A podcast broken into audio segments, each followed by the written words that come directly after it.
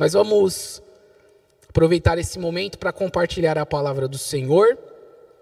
E é muito propício, né? Porque os irmãos cantaram uma canção aqui falando para que o Senhor nos dê um coração igual ao dele. O tema dessa mensagem nessa noite é nós precisamos ter coração de servos fiéis. Coração de servos fiéis. E eu vou pedir para os irmãos abrirem as vossas Bíblias aí em 1 Coríntios capítulo 4, versículo 1 e 2. 1 Coríntios 4, versículo 1 e 2. Coração de servos fiéis. Amém? A palavra do Senhor diz assim: Assim, pois, importa que os homens nos considerem como ministros de Cristo e dispenseiro dos mistérios de Deus. Ora, além disso, o que se requer dos dispenseiros é que cada um deles seja encontrado fiel. Vamos orar? Baixe sua cabeça. Vamos colocar diante do Senhor as nossas vidas mais uma vez.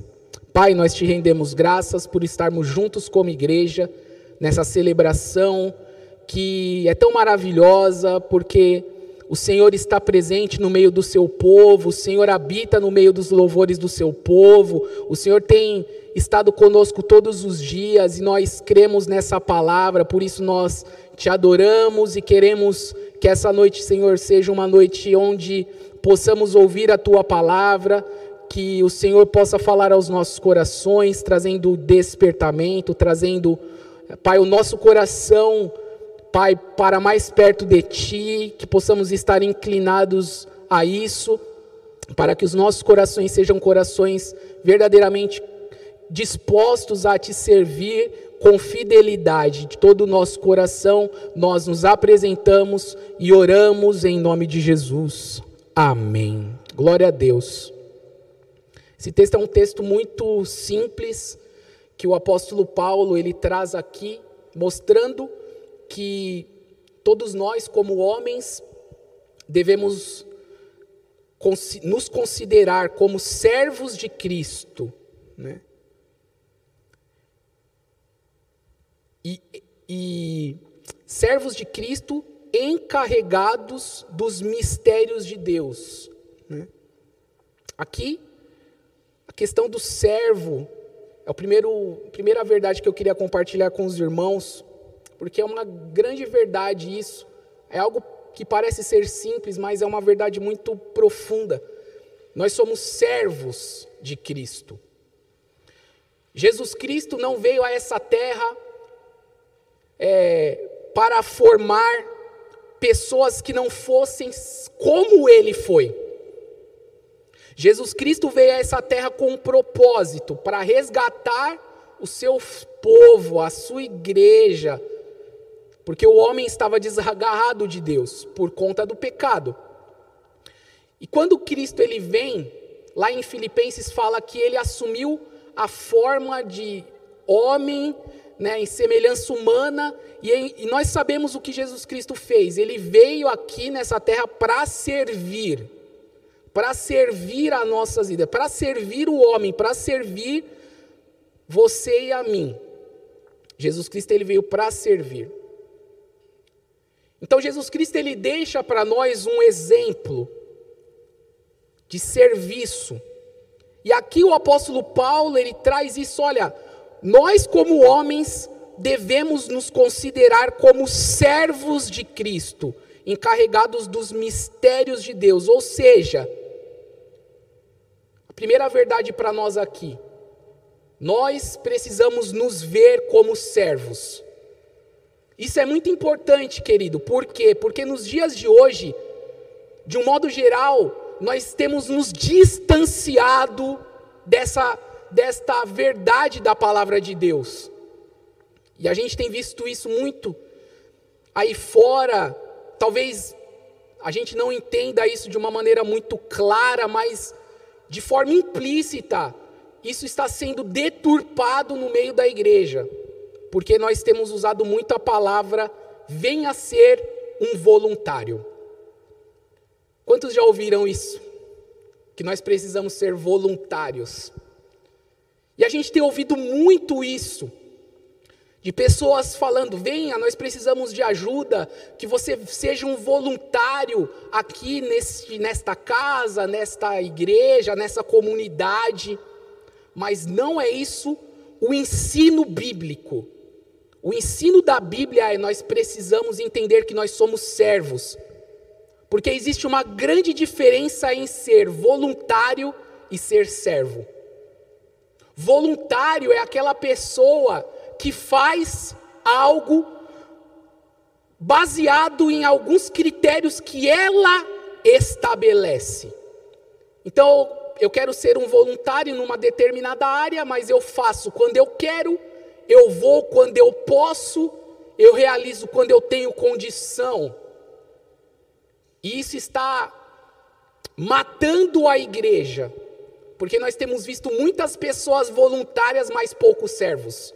Nós temos visto uma multidão de voluntários, mas poucos servos de Cristo, que entendem verdadeiramente qual é a implicação de nós sermos servos. Porque a partir do momento que nós entendemos o que é ser servo de Cristo, ah, querida, a coisa muda de, de figura. A coisa muda de figura. E nós vamos falar um pouco a respeito disso aqui nessa noite. Porque ser servo, e aqui o que o apóstolo Paulo continua dizendo, que nós somos encarregados dos mistérios de Deus. Olha que responsabilidade que Deus tem colocado na sua mão e na minha mão. Ser servo de Deus não é pouca coisa. Ser servo de Deus é uma responsabilidade grande. Ser servo de Deus é algo muito sério. Ser servo de Deus não é brincadeira. Tem muita gente brincando de viver igreja, tem muita gente brincando de servir a Deus. E até a gente tem falado isso nesses seis meses que nós temos nos reunidos de forma virtual e hoje nós estamos aqui de forma presencial na quadra. Glória a Deus pela vida dos irmãos que serviram, que trabalharam, que vieram aqui, que pintaram está muito lindo, muito maravilhoso. Mas nós precisamos entender claramente o que é ser servo de Cristo. Ser servo de Cristo é abrir mão da nossa vontade. Ser servo de Cristo é abrir mão do nosso querer é abrir mão da nossa vontade, abrir mão do que nós gostamos, é abrir mão dos nossos desejos. Ser servo de Cristo é algo muito sério. E Deus nos chamou para ser servos de Cristo, encarregados dos mistérios de Deus. Olha que algo sério. Encarregados dos mistérios de Deus. Ou seja, cada um de nós tem um encargo. Cada um de nós tem uma função, cada um de nós tem uma responsabilidade em sermos servos de Cristo. Nós somos os porta-vozes da palavra, aqueles que vão anunciar os mistérios de Deus para aquelas pessoas que ainda não conhecem. Isso é algo muito sério. Então eu não vejo como, como um voluntário que queira ser encarregado dos mistérios de Deus. Porque quando nós nos consideramos voluntários, a gente vai fazer só quando a gente quiser. Mas aqui mostra que ser servo é encarregado dos mistérios de Deus, e isso é uma responsabilidade. Quer você queira, quer você não queira, porque você é servo. Nós não estamos mais debaixo do, do, da nossa vontade, nós estamos debaixo da vontade do Senhor. Ele é o nosso Senhor e nós somos os seus servos. Então, a primeira verdade que nós estamos falando aqui, nós precisamos entender o que é ser servo de Cristo. O apóstolo Paulo ele entendia muito bem isso. E ele deixa isso retratado aqui em 1 Coríntios, no capítulo 9, versículo 16 e 19. Eu quero que os irmãos abram aí comigo. Olha que maravilhoso esse texto. O apóstolo Paulo está falando sobre o seu, o seu serviço, a sua dedicação no ministério, o seu trabalho, o seu empenho em fazer a obra de Deus, em fazer aquilo que o seu Senhor o ordenou a fazer, não o que ele queria fazer, ele fazia o que Deus havia ordenado ele fazer. E aqui Paulo diz: se eu anuncio o evangelho, não tenho do que me gloriar, pois sobre mim pesa essa obrigação. Pois ai de mim se não pregar o evangelho. Se faço de livre vontade, tenho galardão, mas se faço constrangido, é então a responsabilidade de despenseiro que me está confiada. Nesse caso, qual é o meu galardão? É que evangelizando proponha de graça o evangelho para não me valer do direito que ele me dá.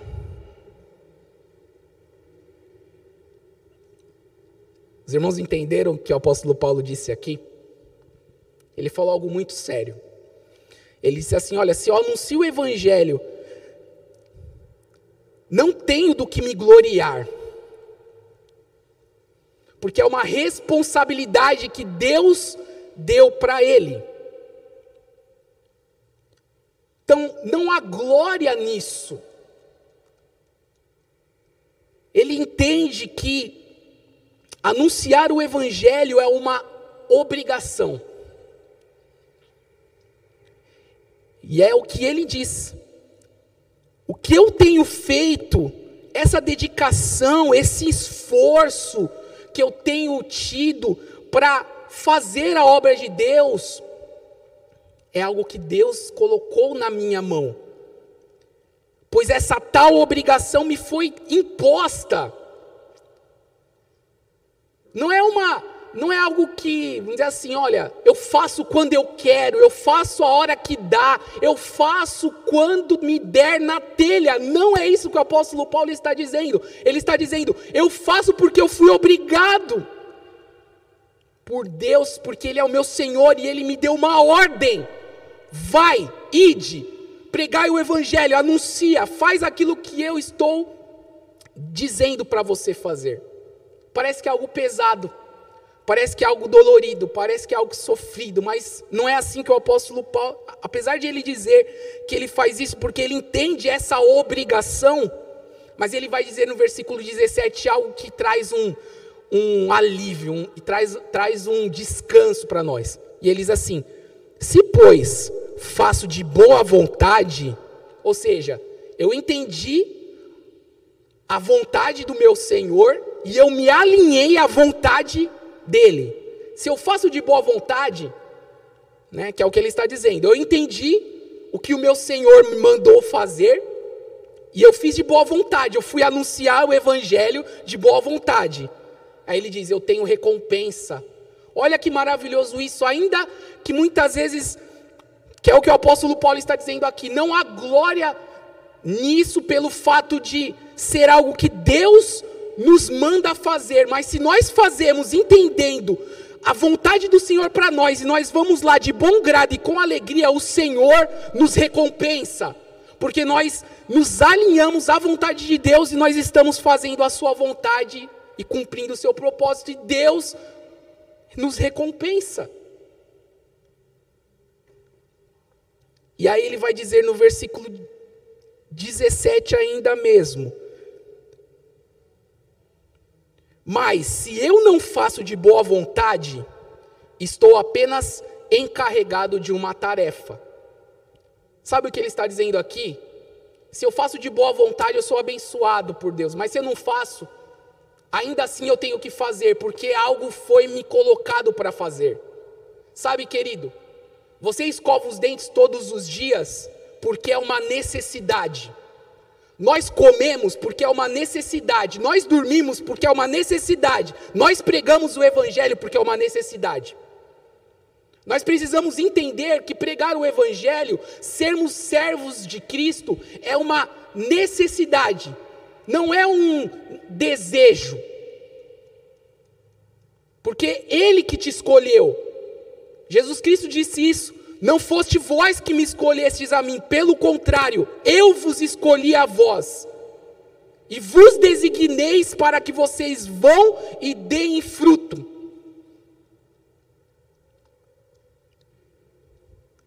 A gente tem vivido um evangelho muito egocêntrico, de pessoas que estão olhando para si, para os seus quereres, para a sua vontade, a vontade do Senhor está sendo esquecida.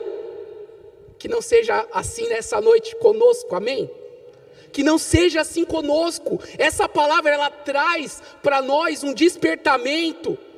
Se você ficou nessa, na sua casa nesses seis meses, você não despertou que você não está aqui para fazer a sua vontade, e se a vontade do Senhor ainda é tempo, ainda dá tempo, porque eu creio que Deus está despertando a sua igreja. Deus quer despertar a sua igreja e mudar o nosso coração, tirar essa mentalidade de voluntário e transformar o nosso coração para um coração de servo. É isso que o Senhor quer de mim e de você.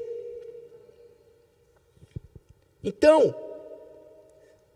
você pode fazer o que Deus te ordenou a fazer de duas formas. Você pode fazer isso de boa vontade ou não.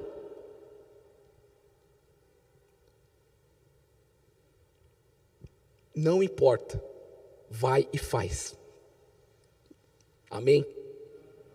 Jonas não queria ir para Nínive, mas ele foi, mesmo contrariado, mas ele foi, porque o servo se submete à vontade do seu Senhor.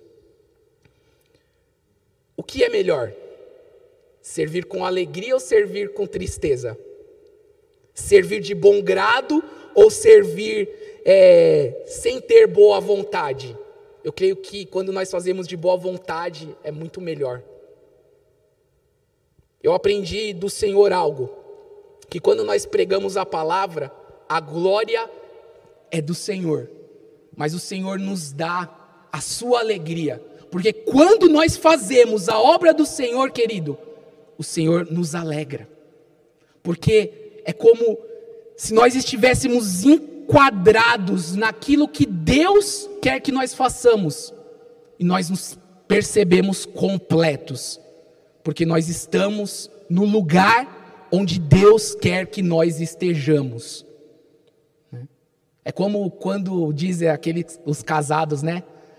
Encontrei a tampa da minha panela. É a mesma, é a mesma coisa quando nós nos entendemos como servos.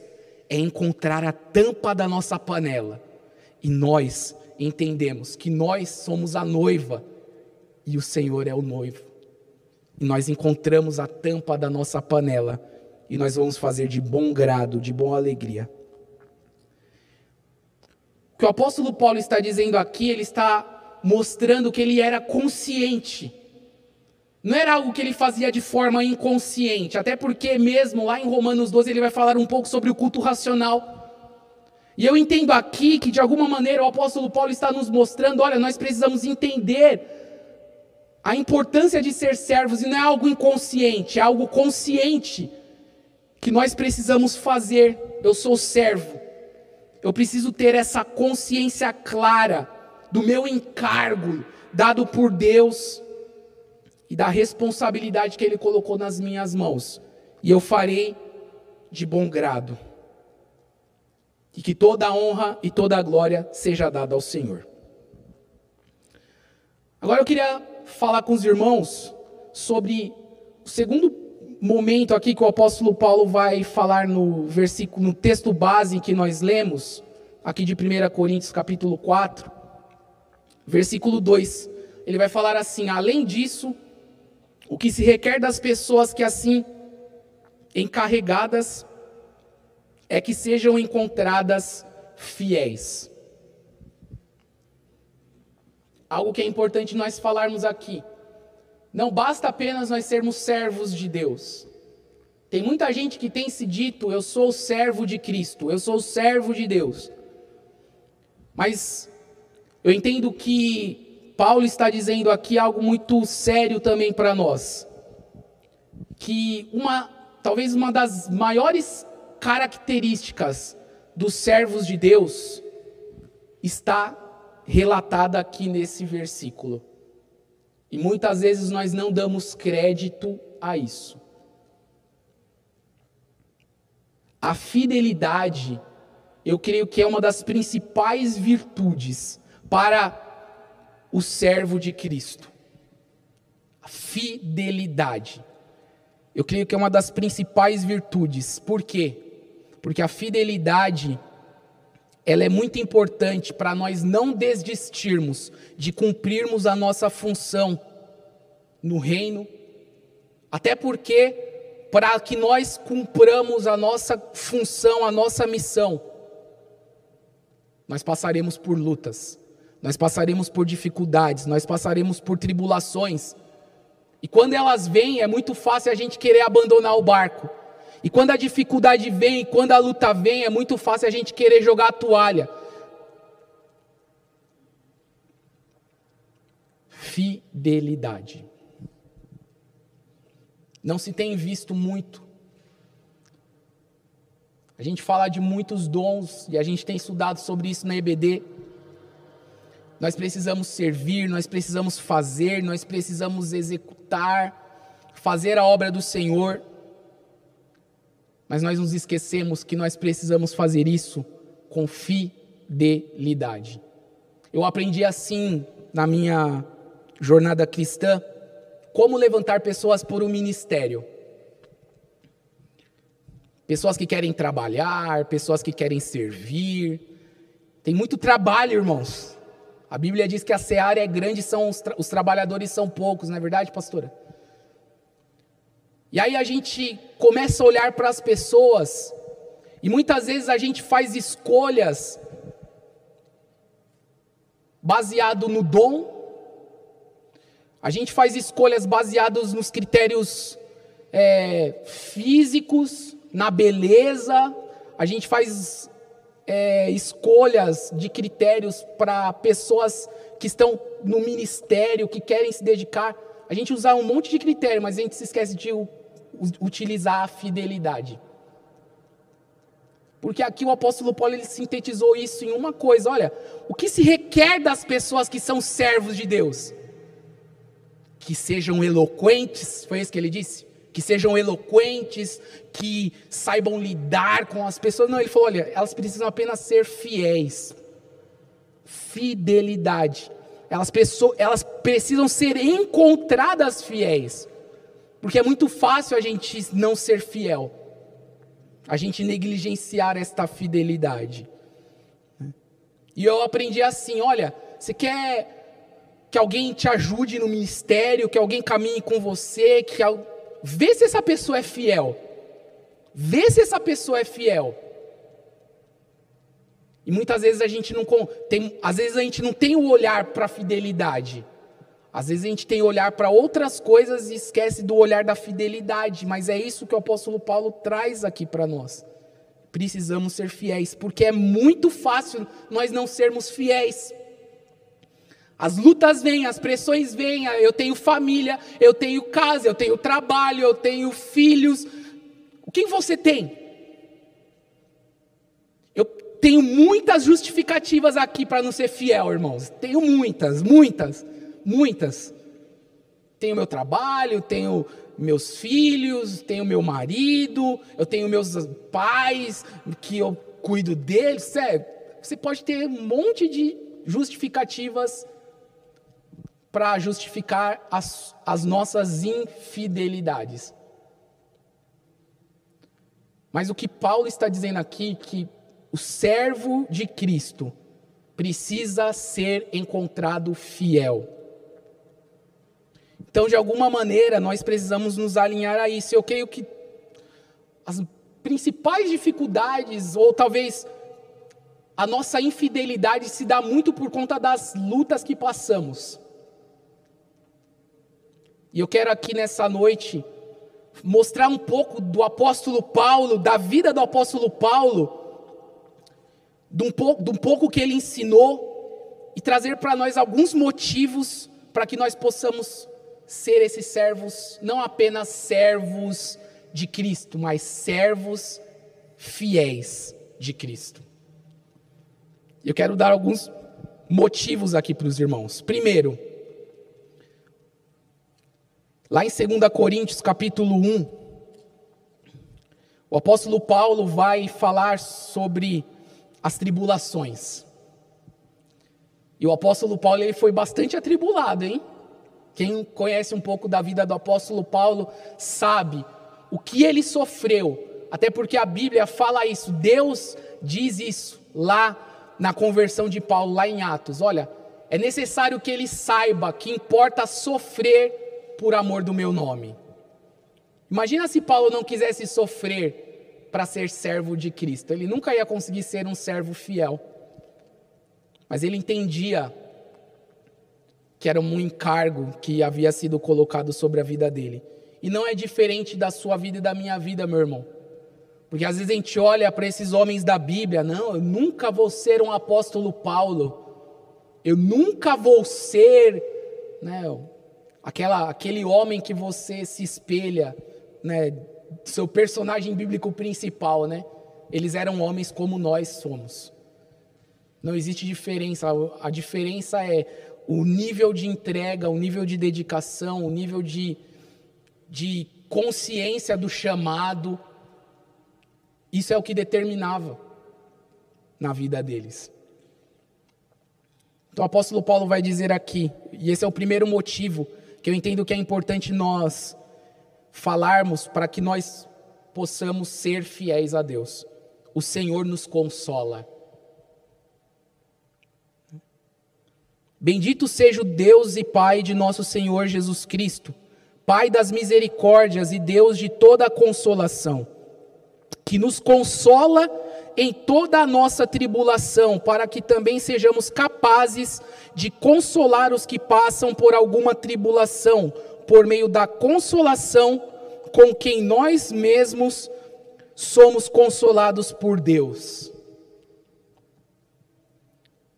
Paulo está dizendo aqui que Deus, ele tem sido o nosso consolo em meio às tribulações, e é por causa desse consolo de Deus que nós temos condição de consolar vidas.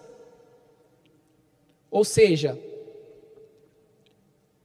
se em meio à tribulação Deus nos consola, eu posso ser fiel. Porque Talvez uma das desculpas que nós damos, talvez a gente não fale isso abertamente, mas o nosso coração diz: Eu não tenho tido consolo para a minha alma. Eu não tenho tido descanso para minha alma, né? Me lembrei aqui do que Davi disse, né? E achareis descanso para a vossa alma.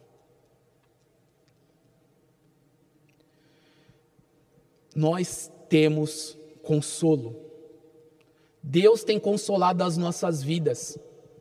Ainda que nós estejamos passando por lutas, o Senhor é o meu consolo, o Senhor é o seu consolo, o Senhor é o nosso consolo. Então,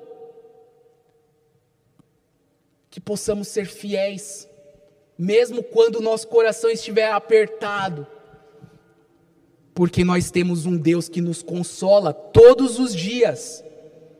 E esse consolo faz com que nós possamos perseverar e ser fiéis naquilo que o Senhor nos chamou para fazer. 2 Coríntios 1 mesmo, ah, nós vamos ficar aqui em 2 Coríntios, então fiquem com a sua Bíblia aberta aí, e você que está aí na sua casa, acompanhe com a gente aqui no, na tela. 2 Coríntios 1,10 diz assim: E ele nos livrou de tão horrível perigo de morte, e continuará nos livrando, e é nele que esperamos, e ele ainda nos livrará, com a ajuda também das vossas orações por nós, para que, pelo favor que nos foi concedido pela intercessão de muitos, também por muitos sejam dados graças ao nosso respeito. Sabe, querido, outro motivo aqui, que eu entendo que nós temos desfrutado e vivido isso na nossa vida, e que nós possamos nos lembrar que o Senhor nos livra. Tem até uma canção, né? É, saiu do tempo do Bi, né? Os irmãos que estão aqui, Né, eu tenho falado bastante isso, mas não é do tempo do BS, é do tempo da Kátia. Lembrei, a Kátia está aqui. Tem aquela, o Senhor te livrará. Lembra dessa? Quem lembra? É uma música antiga. Né? O Senhor nos livra. Deus tem nos livrado. O apóstolo Paulo ele diz aqui que Deus ele nos livrou de tão horrível perigo de morte e continuará nos livrando. Será que o seu medo hoje é pegar covid? O Senhor te livrará. Tem muita gente com medo do covid. O Senhor te livrará. Ele nos livrou de tão horrível perigo de morte e continuará nos livrando, nos livrando. E é nele que esperamos e ele ainda nos livrará. Onde está a nossa confiança? Em quem nós temos esperado? E muitas vezes nós somos infiéis porque nós nos esquecemos que Deus nos livra. A gente deixa de fazer a obra do Senhor porque a gente está com um problema na nossa vida e nós nos esquecemos que Deus nos livra. E se Ele ainda não livrou, Ele aí livrará. Nós precisamos crer que nós temos um Deus que é poderoso. Ele nos livra. Ele nos guarda do laço do passarinheiro, da peste perniciosa. Nós precisamos crer que nós temos um Deus que é poderoso e que Ele nos livra.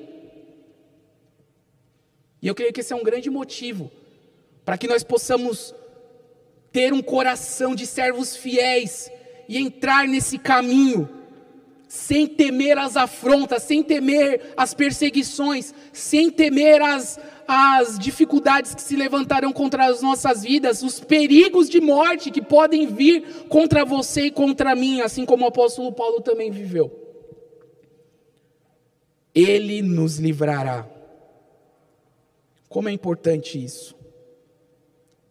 O Senhor nos livra.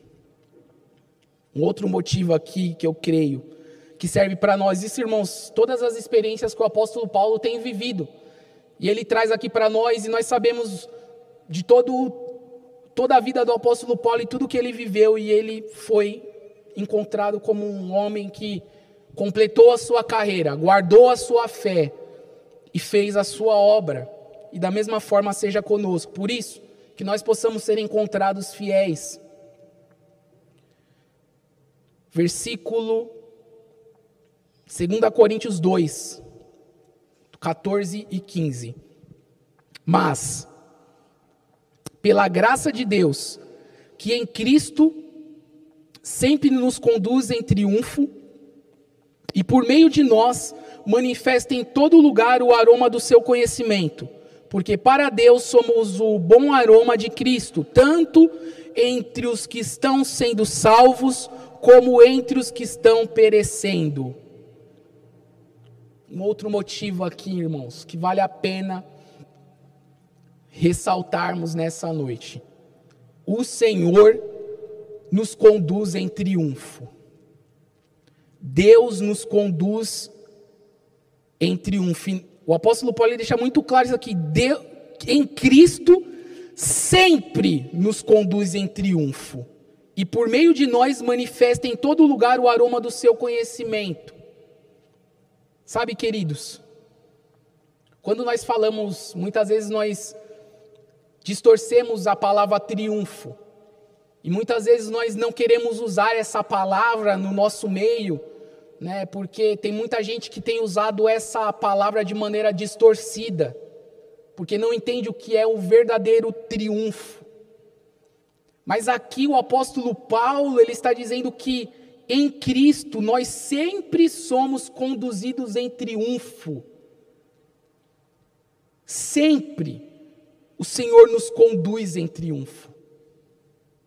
Porque Ele venceu todas as coisas e Ele tem nos conduzido dessa maneira.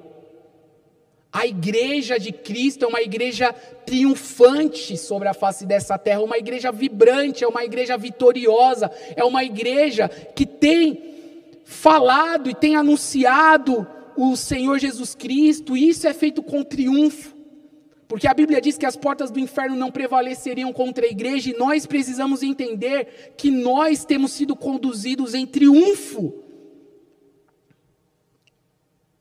E cabe a você e a mim exalarmos, por meio da nossa vida, o bom perfume de Cristo. Versículo 15 é o que ele diz aqui, né? Porque para Deus somos como o bom aroma de Cristo, tanto entre os que estão sendo salvos como entre os que estão perecendo. Ou seja, nosso papel nesse mundo é sermos como o bom perfume de Cristo. Pessoas vão sentir o aroma desse perfume e pessoas vão ser salvas e pessoas não vão ser salvas, vão perecer, assim como o texto diz aqui. Mas o que cabe a você e a mim é entendermos que Deus tem nos conduzido em triunfo. Talvez você esteja olhando para a sua vida e talvez você olhando para você. Você acha que você é um derrotado, mas você não é um derrotado. Cristo tem te conduzido em triunfo. Talvez você não entenda o que você está passando hoje. Mas a Bíblia diz que todas as coisas cooperam para o bem daqueles que ama, amam a Deus e que são chamados segundo o seu propósito. Cristo tem nos conduzido em triunfo. E isso é um motivo mais do que suficiente para nós sermos fiéis ao nosso Deus, porque Ele tem nos conduzido em triunfo. 2 Coríntios 4, versículo 7.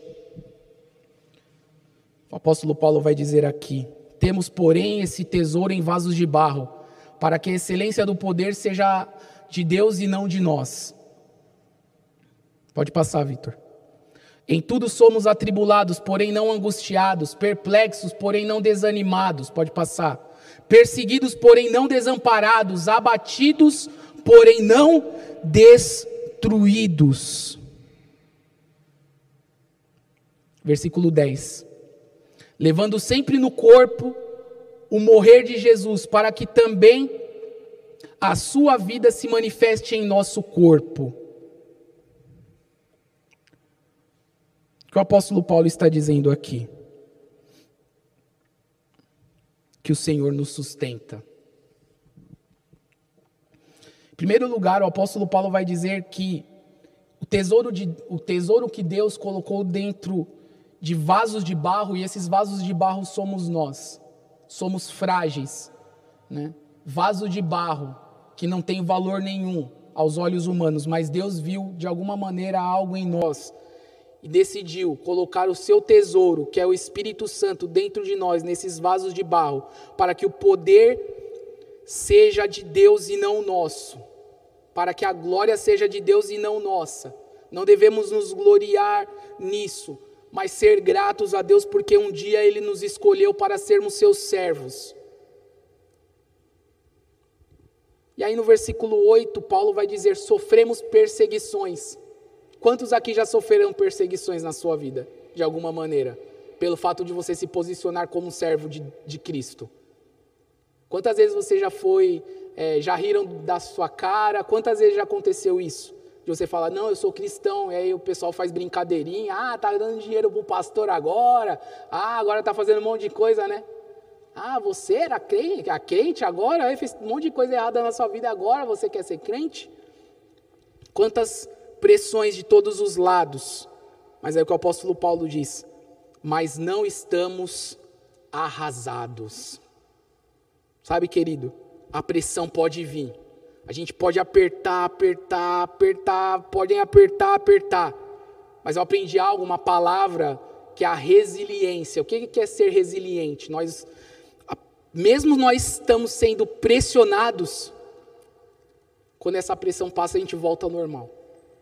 Porque nós temos o Espírito Santo de Deus e ele tem nos sustentado, porque existe um tesouro dentro desse vaso de barro, e esse tesouro é o Espírito Santo.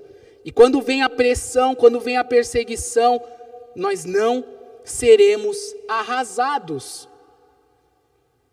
Então não dá para ficar dando desculpa, ah, eu sou infiel porque eu tenho sofrido pressões.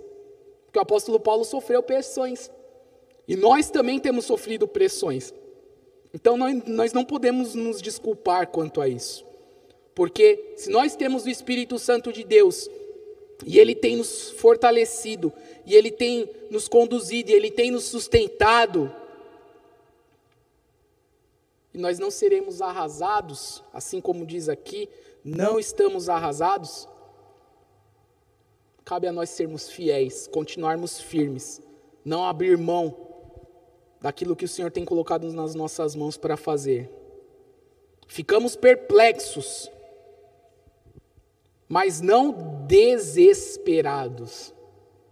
Sabe, querido, olha, quem aqui já ficou perplexo?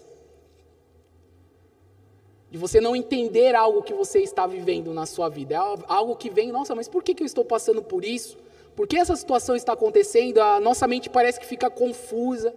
A gente não entende os porquês da vida. E tem uma música, eu gosto muito de músicas, né? E até porque a música faz você lembrar, até mesmo da palavra de Deus. Tem muitos versículos que a gente lembra por causa das músicas. Isso é algo didático, isso é algo é, maravilhoso. E tem uma canção que diz assim: Nem sempre se sabe os porquês, a vida passa com rapidez, mas cada momento eu aproveitarei para dar as minhas canções e oferecer as minhas orações e entregar a minha vida inteira a quem tudo me dá. Paulo está dizendo aqui: olha, a gente pode estar perplexo, mas nós não estaremos desesperados, porque nós temos um Deus nós não andaremos desesperados, ainda que nós não estejamos, ainda que nós estejamos perplexos, nós não nos desesperaremos. Porque o Senhor tem nos sustentado e ele tem nos renovado.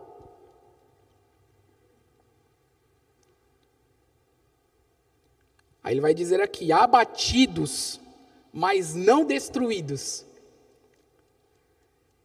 se imagina agora aí, talvez o momento que você mais ficou abatido na sua vida.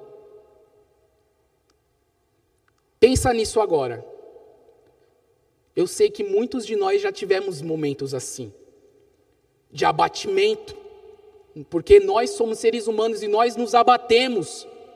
Pensa aí, qual foi o momento da sua vida que você mais esteve abatido?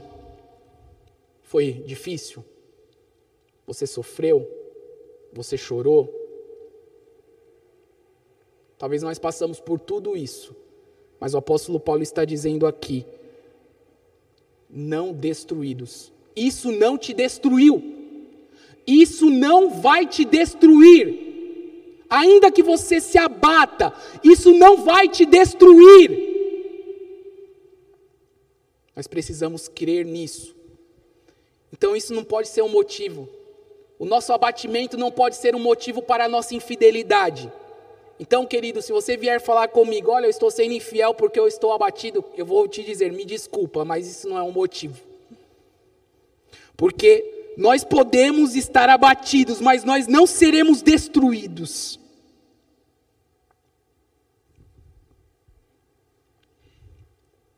O Senhor tem nos guardado, queridos. O Senhor tem sustentado a nossa vida.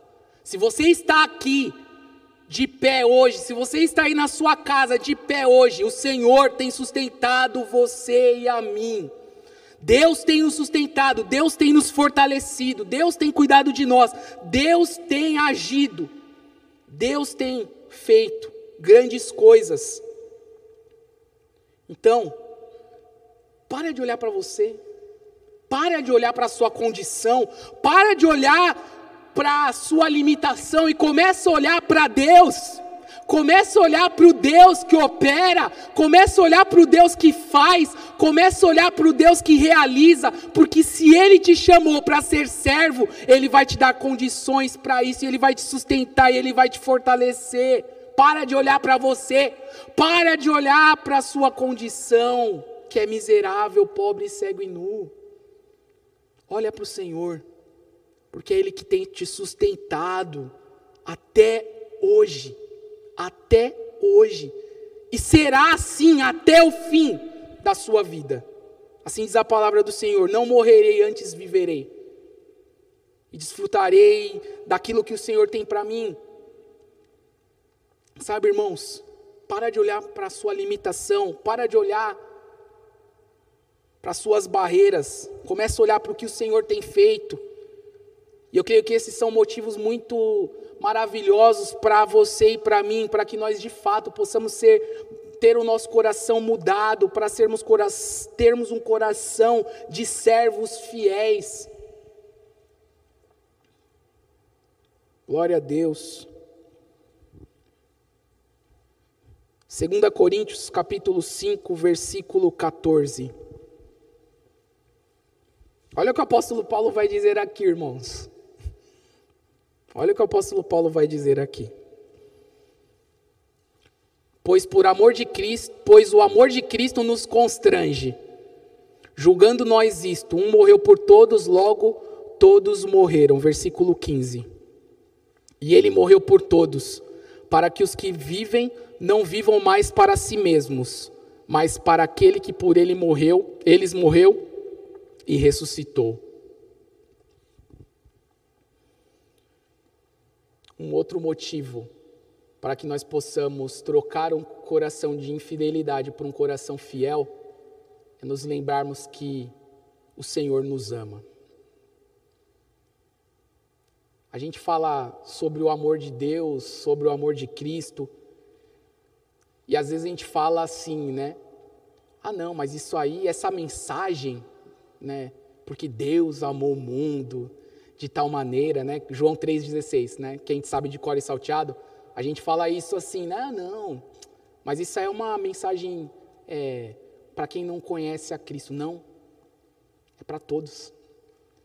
A gente se converte, mas esse amor continua alcançando você e a mim.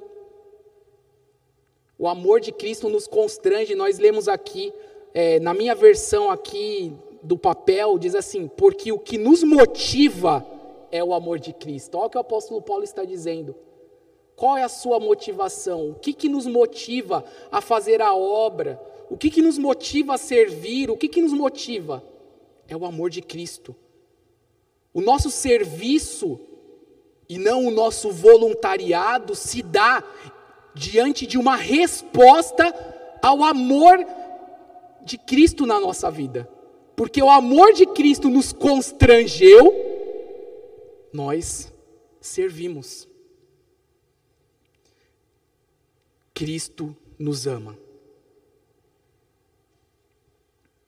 Cristo nos ama de tal maneira que ele fez algo por nós, né? Deus amou o mundo de tal maneira que deu seu filho para você e para mim. Ele nos ama grandiosamente. E é esse amor que nos impulsiona, é esse amor que nos motiva a continuarmos sendo servos fiéis. Então, quando bate aquele sentimento no nosso coração, agora não dá mais, Senhor. Eu vou desistir. Eu não quero mais te servir, eu não quero mais pregar, não quero mais fazer nada. Lembra do amor. Um alto preço foi pago por você e por mim. Só isso já seria suficiente para nós sermos fiéis. Só isso. Mas muitas vezes nós não conseguimos ser fiéis. Até esses dias eu estava falando com uma pessoa, falando com o irmão, e uma determinada vez eu fui pregar num local e foi aquele dia que quem tem a experiência de pregar ou fazer qualquer coisa para o Senhor, pregar, cantar, qualquer coisa, não importa que aqui é o meu exemplo, mas pode ser qualquer coisa. Você fez algo e que não deu certo. Quem já passou por isso? Priscila que fez aquele bolo que deu errado. Já? pessoal fala que quando a Roberta faz bolo errado é o bolo certo. Quem já comeu bolo de cenoura aí, da Roberta? Amém? Mas para mim não é assim. Quando é dá errado, dá errado mesmo. Aí eu fui pregar num lugar e aquele dia que a pregação foi sofrida. Sofrida, irmão. Sabe aquele dia que parece que nada está acontecendo, ninguém deu glória a Deus. Não estou não tô forçando ninguém a dar glória a Deus aqui, tá bom? Fique em paz. Meu Deus. Só o pastor Sandro que pode dar glória a Deus ali atrás. Naqueles dias que, sabe, parece que nada aconteceu. Aí eu acabei de pregar e saí com um sentimento tão triste, assim, tão ruim dentro de mim. Falei, ah, não vou pregar mais não. Isso aí não é para mim não. Esse, fazer essa obra aí de Deus, não quero mais não. Aí sabe o que aconteceu? Eu cheguei em casa e tava eu e a Roberta, chegamos em casa, tudo. E eu, e eu com isso no meu coração, não compartilhei com ninguém, só tava isso no meu coração. Nossa, foi horrível a pregação, não deu nada certo, tudo errado. Nossa, isso aí eu acho que pregar não é para mim, não. Não vou fazer mais isso, não. Aí eu recebi uma ligação no mesmo dia, há poucos minutos depois que a gente chegou em casa, eu recebi uma ligação me convidando para pregar numa igreja. Aí eu falei: tá bom, Senhor, eu já entendi. E continuei pregando. Sabe, irmãos, porque a gente está olhando para nós, mas a gente não sabe o agir do Espírito Santo nos corações. A gente está olhando para nós, a gente está olhando para as nossas imperfeições, mas Deus age apesar de você e de mim. Deus opera apesar de nós. Os irmãos entenderam? Então para de olhar para você, para de olhar para mim e cumpre o seu chamado. Cumpre o seu propósito, porque o amor de Cristo nos constrange a isso. Esse amor tem nos constrangido. Então eu entendi dessa ligação o amor de Cristo. E eu falei: "Amém, Senhor". Eu aceitei o convite, fui lá e preguei, continuei fazendo o que Deus já tinha me chamado para fazer. Tem muitas pessoas que estão aqui, né, aqui no sentido de estarem ouvindo essa mensagem e que desistiram de fazer aquilo que Deus te chamou para fazer porque você está olhando para você. E eu quero te dizer para você nessa noite: levanta da onde você caiu e volta à prática das primeiras obras. Levanta e volta a praticar o que Deus te chamou para fazer. Não é mais tempo de você ficar sentado no banco. Não é mais tempo de você ficar esperando vir um anjo do céu falar alguma coisa para você. Até porque a palavra está sendo pregada nessa noite. E Deus te diz: Filho, faz o que eu te chamei fazer. Realiza o que eu te chamei para fazer. Que você entenda essa palavra como o amor de Deus por você nessa noite que você volte a realizar o que o Senhor tem para você. Em nome de Jesus. Seja fiel. Que o amor de Cristo nos constranja a isso. 2 Coríntios 5,17 diz assim: E assim, se alguém está em Cristo, é nova criatura. As coisas antigas já passaram, e eis que se fizeram novas. O Senhor faz novas todas as coisas. Quem você era antes de Cristo? Você era outra pessoa. Hoje você é uma nova criatura. Você é uma nova pessoa. Você é uma nova geração.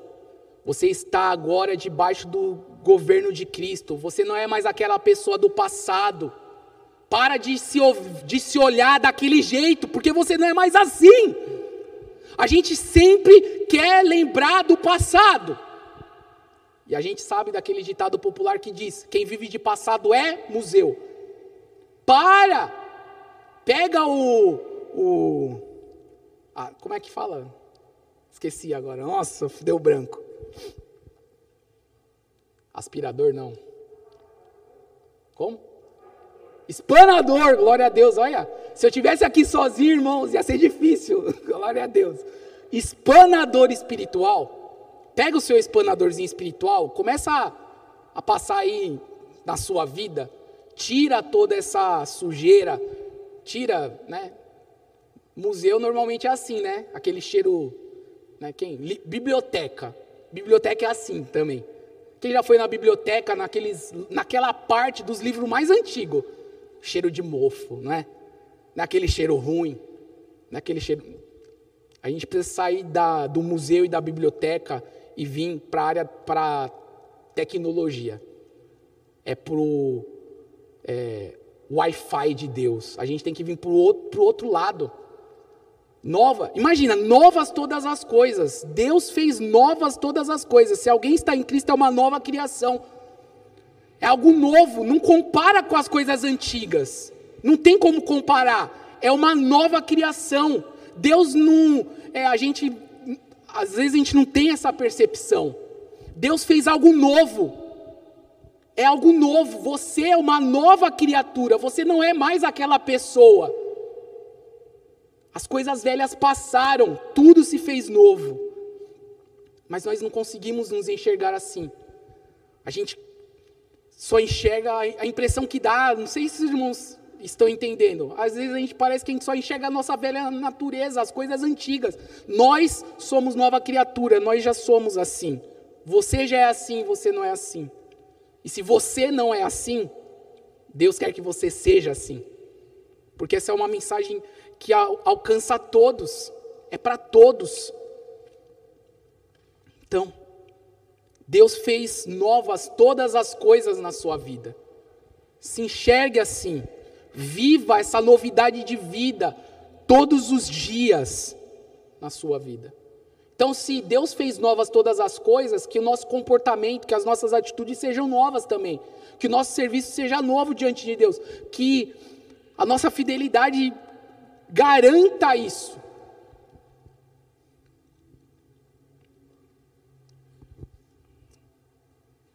Tudo lindo e maravilhoso, né? mas parece que é tão difícil. Mas eu queria dar o último motivo para você e para mim, para que nós possamos nessa noite ter um coração de servos fiéis. Porque já foi falado bastante aqui, a gente tem que parar de olhar para nós e olhar para o Senhor. Mas como é difícil a gente parar de olhar para nós. Parece que a gente não consegue, né? Em vez de a gente olhar firmemente para Jesus, o autor e consumador da nossa fé, a gente fica olhando para as nossas dificuldades, para as nossas deficiências, para as nossas limitações. E aqui em 2 Timóteo, capítulo 2, é o último texto que nós vamos ler. Depois eu vou pedir para os irmãos do louvor virem aqui, que a gente vai cantar de novo a música Dá-me um coração igual ao teu. 2 Coríntios, não, 2 Timóteo, capítulo 2, versículo 11, diz assim: Fiel é esta palavra. Se morremos com ele, também viveremos com ele. Pode passar. Se perseveramos, também com ele reinaremos. Se o negamos, ele por sua vez nos negará. Pode passar. Se somos infiéis, ele permanece fiel, pois de maneira nenhuma pode negar-se a si mesmo. O que o apóstolo Paulo está dizendo aqui, para nós concluirmos, é: ainda que nós sejamos infiéis, Deus é fiel. Sabe, querido, tudo que Deus tem dito ao nosso respeito, Ele vai cumprir, porque Ele não pode negar a Ele mesmo. Esta palavra é digna de crédito. Se já morremos com. Olha o que ele está dizendo aqui. Né, nós lemos lá, 2 Coríntios 5, 17. Se alguém está em Cristo, é uma nova criatura, as coisas velhas passaram e eis que tudo se fez novo. E aí ele vai dizer aqui em 2 Timóteo 2,11 que essa palavra é digna de crédito. E se nós já morremos com ele, ou seja, nós morremos e nascemos para uma nova vida, somos nova criatura. Se nós morremos com ele, nós também com ele viveremos. Isso é uma promessa para você e para mim. Se perseveramos, com Ele também reinaremos. Mas se o negamos, Ele também nos negará. Se somos infiéis, Ele permanece fiel, porque não pode negar a si mesmo. Sabe, queridos? Ainda que você e eu muitas vezes sejamos infiéis na nossa vida, Deus continua fiel. Deus continua te amando. Deus continua sendo fiel. Tudo que ele prometeu, ele vai cumprir. Porque ele é fiel e ele não pode negar a sua essência. E eu entendo aqui que se Deus é fiel, e nós queremos ser como Cristo, e Cristo foi fiel, que nós possamos obter esses exemplos maravilhosos e entender o que o Senhor tem sido na nossa vida, para que nós possamos ser servos que tem um coração, né, coração de servo fiel. Deus é fiel, a Sua palavra é fiel. Tudo que Deus disse na Sua palavra tem se cumprido. Deus não mudou. Deus não é homem para que minta. Deus não é filho do homem para que se arrependa. Ele prometeu, ele cumpre. Ele é fiel a você e a mim. Então, meus irmãos, que esses sejam que nós possamos tomar alguns desses motivos nessa noite. E que o nosso coração, se nós de fato entendermos que nós Deus não nos chamou para sermos voluntários de nada e sim servos, que nós possamos ser servos, mas que nós possamos ser encontrados fiéis, assim como nosso Deus é fiel e Ele tem sustentado, Ele tem fortalecido, Ele tem nos amado, Ele tem nos conduzido em triunfo, Ele tem feito grandes coisas aos nossos, às nossas vidas, e é por isso que hoje nós estamos aqui. Deus te sustentou nesses seis meses que nós não estivemos reunidos presencialmente. Você que está aí na sua casa estará conosco em breve, porque Ele tem te livrado, assim como Ele livrou a nossa vida, e Ele continuará nos livrando. Então, irmão e irmã, seja fiel. Seja encontrado fiel. Quando o noivo voltar, seja encontrado fiel.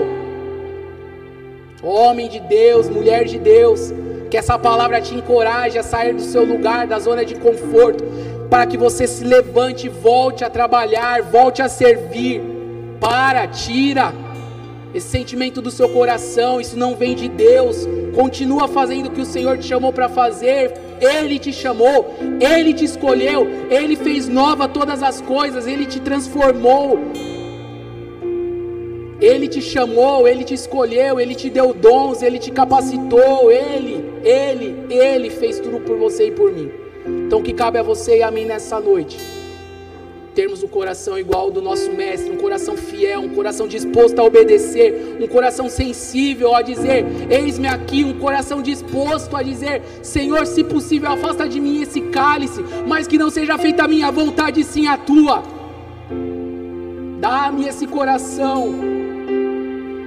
É assim que oramos.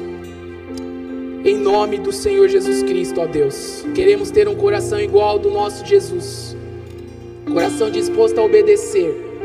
Por isso, ó Pai, que o Senhor, ó Deus, traga essa palavra ao coração de cada irmão nessa noite como uma palavra de encorajamento.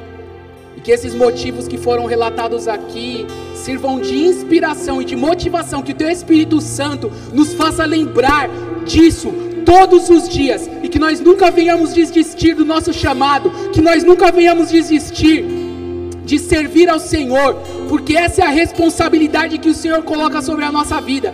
Ainda que nós façamos, ó Deus, sem querer, mas que nós venhamos cumprir como servos, ó Deus, que o Senhor tem nos dado uma missão e que nós possamos cumprir isso e nos lembrar de que o Senhor nos ama, de que o Senhor nos sustenta, de que o Senhor nos fortalece, de que o Senhor nos capacita, de que o Senhor tem sido fiel. Até o dia de hoje, a Sua palavra tem se cumprido na nossa vida, e que nós possamos, ó Deus, buscar, ainda que com as nossas limitações, mas te pedimos, nos ajuda a não olhar para as nossas fraquezas, nos ajuda a não olhar para as nossas limitações, nos ajuda para não olhar para quem somos e sim para quem Tu és, nos ajuda a olhar para o tesouro que está dentro desse vaso de barro, para que a excelência do poder seja dada somente a Ti Pai, em nome de Jesus, traz à memória essas verdades ao nosso coração e levanta a tua igreja para o novo que o Senhor tem para cada um de nós, porque nós cremos que o Senhor ainda tem muitas coisas para realizar em nós e através de nós.